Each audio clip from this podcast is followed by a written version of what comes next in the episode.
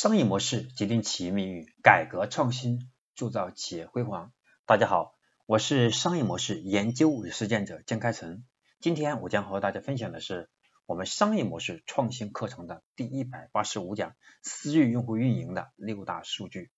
那通过私域运营整个我们的经验和总结，我们把它梳理为六个数据方面，希望我们把每一个数据。给它去做好，我们才能更好的把我们企业的私域用户运营做到位。第一个数据是用户标签，是重中之重哦。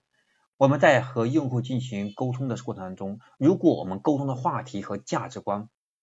不匹配，那么这个用户他就会觉得是骚扰，另外一个他就会流失。所以这个我们的第一个是我们用户标签，我们要把我们用户分标签化运营，根据不同的用户群。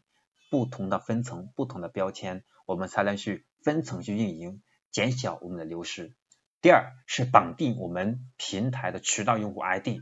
如果你想让这些用户来助力我们未来的渠道发力，能够帮助我们制作一些裂变行为，我们要提前想好，最好是能够把用户的 ID 绑定，便于下一步我们在做活动的时候，他和我们更好的进行紧密的协作。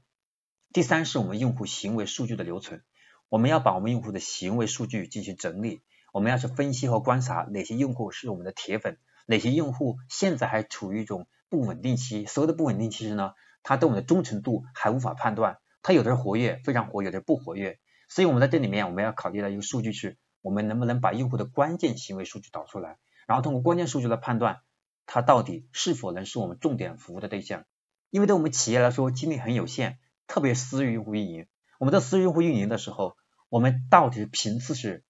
多高或者多低，才能保证我们和用户之间的关系是最恰当的？我如果过高，用户觉得骚扰；过低，用户的关系就会变得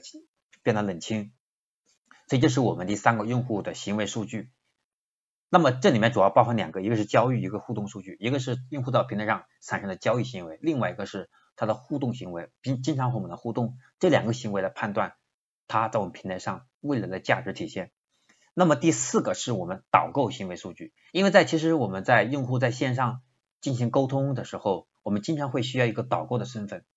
那么经常会有咨询或者客服的身份来和用户进行沟通。那在这个里面，我们把他沟通的内容，我们要提前做一个整理，看看他关心什么问题，那么他和我们未来的发展过程中，他的价值点能不能有效的爆发出来？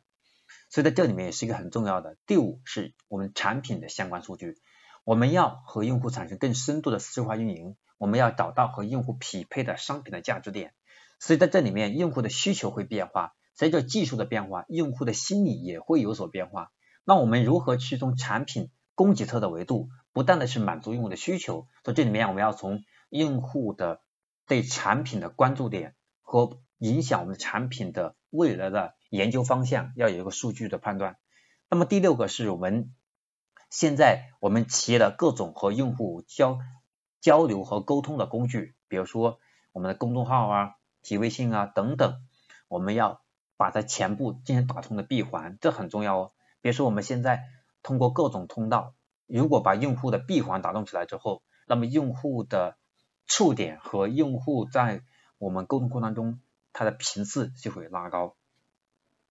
在这里重点要强调一下我们客户标签的重要性。我们的用户或者客户的标签对精准化运营非常重要。那每一个标签背后都是一个精准人群，一个个精准人群背后就是数据。在标签不好的，在标签不好的时候，我们做些营销活动往往会适得其反。所以在这里面我们一定要去注意。这是我今天要和大家分享的我们私域用户运营的六个数据维度，希望能够给大家启发和帮助。分别是第一个是用户标签，第二个是绑定用户 ID，第三个是用户行为数据，第四个是导购单行为数据，第五个是我们商品数据，第六个是我们的我们的用户的一个 SCM 的一个闭环啊，这是我们总共的六个数据的维度，希望能够给大家带来帮助。我是商业模式研究实践者江开成，如果今天我的分享对你有帮助，或者是对你有启发，那请你把我们的课程分享给身边的朋友。微信群、微信朋友圈等等，让更多的人通过我们的喜马拉雅频道，更好的去学习成长，让他在私域化运营的路上会更进一步。OK，下一讲我将和大家分享的是我们商业模式创新课程的第一百八十六讲，从私域流量到超级用户的两大要素。OK，我们下一讲再见。